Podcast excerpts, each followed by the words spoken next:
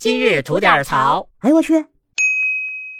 您好，我肖阳峰。今儿咱聊聊五一放假这事儿。本来呀就不想聊这事儿了，这不明摆着吗？咱一般大多数的打工人啊，都觉得像这种生凑出来的假期，那来句文言吧，那就属于脱了裤子放屁的意思了。您知道吧？这前挖后掏的生攒出这么一个五一小长假来，呃，这真是觉得没有这个必要了吧？啊，放过我们的假期吧，还是？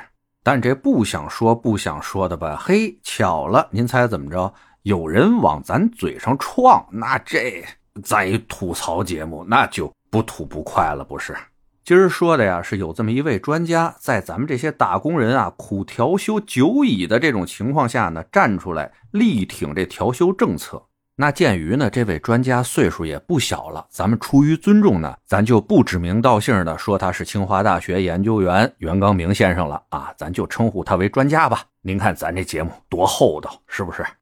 这位专家吧，他就认为通过调休这种方式，把假期放的时间长一点，对于大型的休闲娱乐活动，特别是对国际旅游的意义，那是非常重要的。他呢还特别提到了今年的这个五一，他觉得做的呢就非常好，把调休的日子呢前借点后借点，拉长到两周啊，作为劳动者呢稍微做出一点牺牲。为五一更加集中的休息呢，创造了一个更好的条件。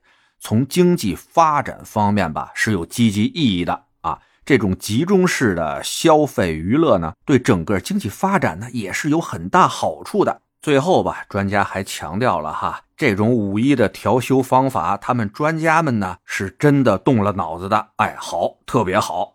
虽然这位专家吧，在一直喊好啊，但是听完他这种说法呢。很多的网友站出来表达了不同的意见，有的表示呢，这种挪来挪去的调休啊，打乱了大家已经长期形成的这么一个作息规律，不但没觉得得到了休息啊，还觉得相当的疲惫。这样瞎调的话呀，还不如踏踏实实让我们多休一天呢，比什么都强。还有的网友表示呢，他真的不太想要这种赶鸭子上架，把大家凑到一块儿的这种所谓黄金周。想想也是哈，这生凑出来的小长假，那大家都综着这时间段出去出游什么的呢，哪儿哪儿都是人，干什么都贵。酒店吧，要不订不着，要不价格起飞。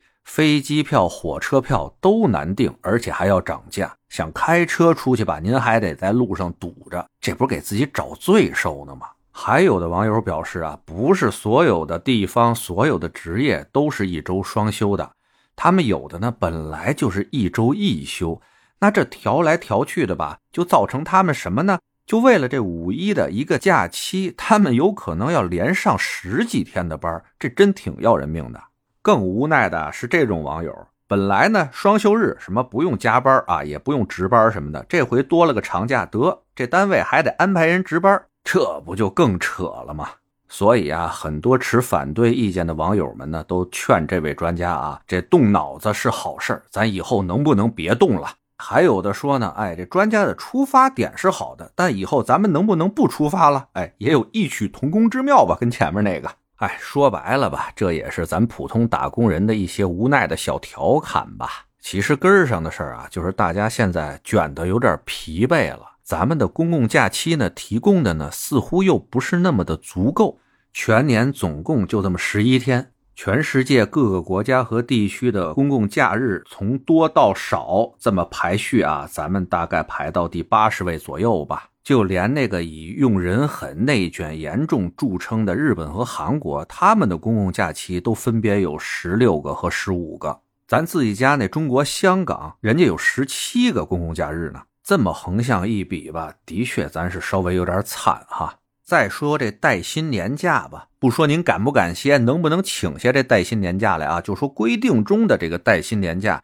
咱们这儿在全世界的排名啊，一百九十个国家里边，咱们不是排在一百六十多，就是排在一百八十多，基本上就在最后面了。咱真的是挺不容易的，所以啊，咱也建议有些专家吧，咱与其把那挺值钱的脑子啊用在朝三暮四还是朝四暮三这种耍猴的问题上面，不如呢您多费费心，看看能不能给我们打工人多争取几个公共假期。或者是再多点带薪年假，再不济的，您就想想辙，能不能把我们现有的这个带薪年假能够真正的落实下去，让我们所有的劳动者能真正的享受到这些福利，这也算大家能念您费脑子这好了，您说是不是？